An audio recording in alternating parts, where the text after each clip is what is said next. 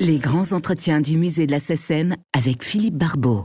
Bonjour et bienvenue dans ce nouvel épisode des grands entretiens avec euh, cette fois-ci quelque chose d'un petit peu particulier. C'est pas du rock, c'est pas du jazz, c'est pas du classique. C'est un peu tout ça à la fois puisque c'est Yvette Horner. Et oui, Yvette Horner, la reine de l'accordéon, la reine du 14 juillet, la reine du Tour de France, le symbole français d'un instrument euh, aussi très français. Alors pourquoi cette interview? Ça date de janvier 1990. Et à l'époque, Yvette Horner était devenue très très très branchée. Pourquoi? Parce que le couturier Jean-Paul Gaultier s'était intéressé à elle et lui avait fait, euh, l'avait habillée tout simplement. Ils ont même fait un clip ensemble. Et en plus, Yvette Horner venait d'enregistrer un album avec euh, sur lequel elle reprenait des chansons de Michael Jackson ou David Bowie. On ne peut pas faire plus branché. Donc l'interview a eu lieu en janvier 1990 à Nogent-sur-Marne, chez Yvette Horner, et j'ai gardé un souvenir ému, puisque dans sa maison, tout était en forme d'accordéon. Alors évidemment, quand on rencontre Yvette Horner, de quoi on parle au départ? De l'accordéon. L'accordéon, instrument populaire, et on va le découvrir, un instrument qui peut tout faire.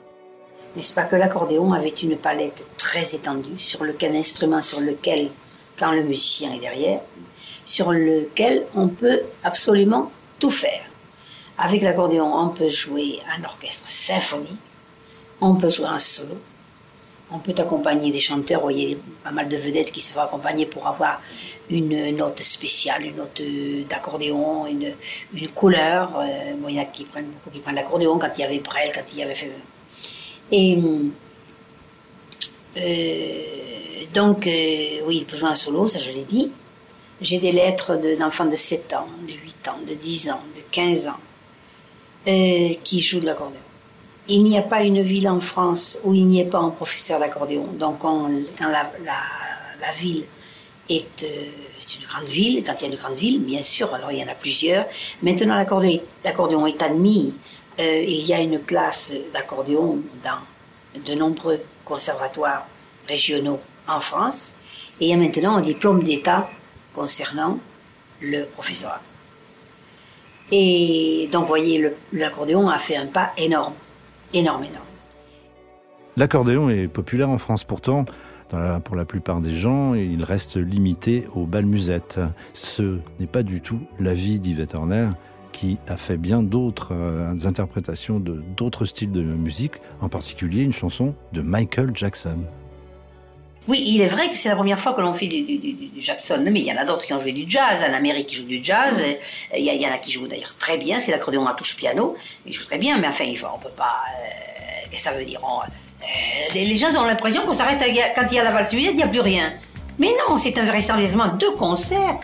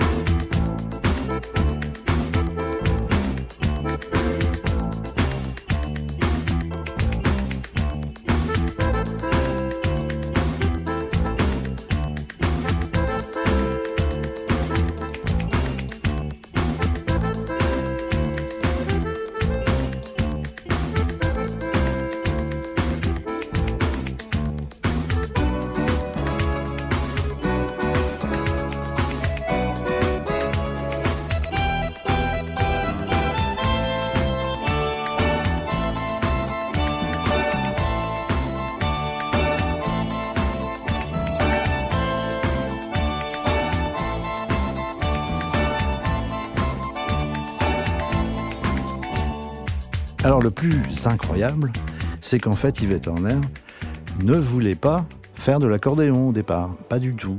Elle voulait faire du piano classique. Et ce sont ses parents qui l'ont obligée à faire de l'accordéon. Elle raconte. Des pianistes tous les ans depuis des années, des années, des années, tous les conservatoires, mais des femmes apprentisses, il n'y en a pas. Alors, donc j'ai pleuré pendant trois ans, et puis ça a été la perte d'un très grand amour que je n'ai encore pas pu oublier, mais je l'ai toujours pratiqué en silence. Euh, Donc, mais maintenant, ce que je, quand même, je dois dire que si c'était à recommencer, je ferais la même chose. Parce que moi, j'ai l'accordéon dans la peau, dans mes pores. Si, j'adore, j'adore. j'adore.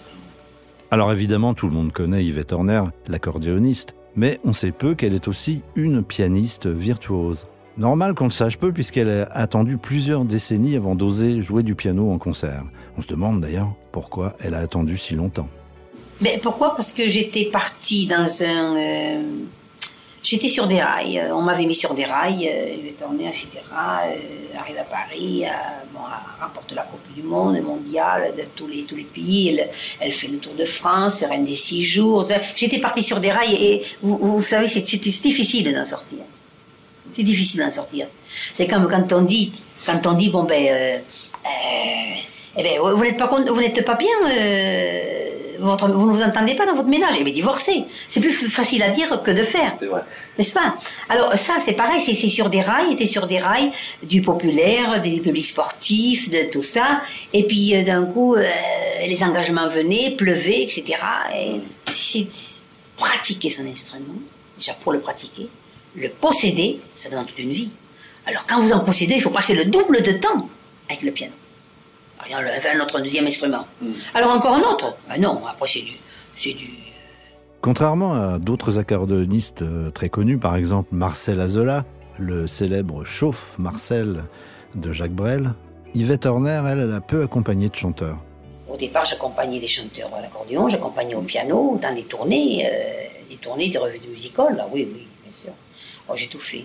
Il y a des chanteurs que vous auriez aimé accompagner? Non. Je sais pas. Je veux jouer euh, euh, comment dirais-je, en concertiste. hein. Hmm. Non, ça ne m'intéresse pas, ça. Non. Ce n'est pas dire que je n'apprécie pas, attention, hein. Hmm. Attention, il y a des nuances, et, et la langue française est très riche.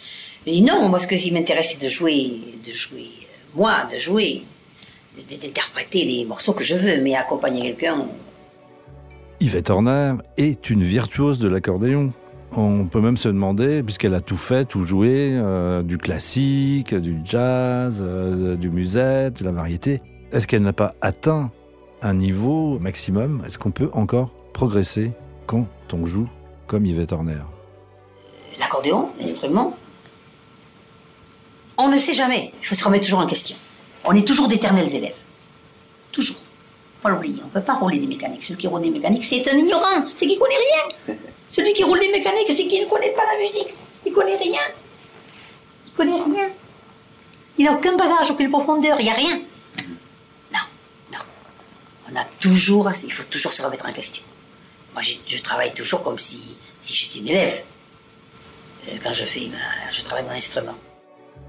Alors l'accordéon, ce piano à bretelles, comme on le surnomme aussi, d'ailleurs Léo Ferré euh, disait le piano du pauvre.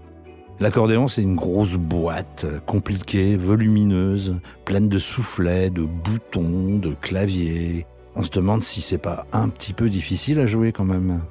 Cette question ne, ne se pose pas, je vous dire pourquoi.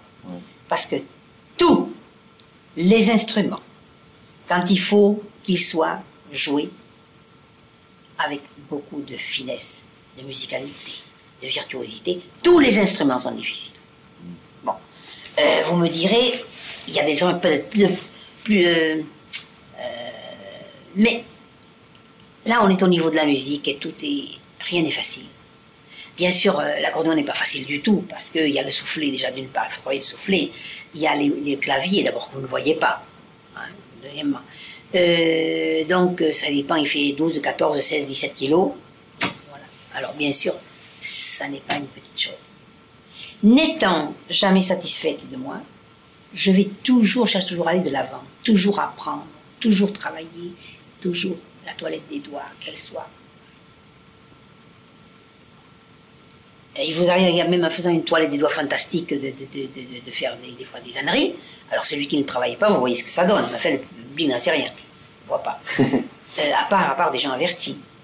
Euh, bon, alors moi, je veux toujours aller de l'avant. Je n'aurais jamais euh, voulu faire une profession et ne pas avoir un, bagage. Alors, ce bagage de la musique, je l'ai.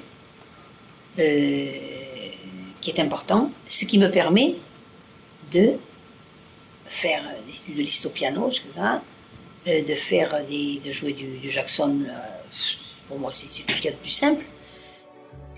En 1990, donc, Yvette Horner, véritable vedette populaire, est devenue aussi une idole des discothèques et des dance floors branchés, pas seulement dans les balles du samedi soir. Une nouvelle image, en partie façonnée par un couturier de chez nous, qui d'ailleurs plus tard habillera d'autres stars, mais internationales, comme Madonna ou Lady Gaga, Jean-Paul Gaultier. Mais comment s'est donc passée cette rencontre improbable? Mais je ne vais au-devant de, rien, je ne vais pas téléphoner, euh, je, ne vais pas euh, solliciter des choses. Euh, c'est lui qui m'a téléphoné de la maison, me disant si je voulais, j'avais vu sur, sur un journal, voici les personnalités que j'aimerais habiller, un tel, un tel, un tel, un tel, et puis j'ai vu mon nom, puis j'ai lu ça comme je dis d'autres, c'est tout. Et j'étais flattée, d'accord, mais c'est tout.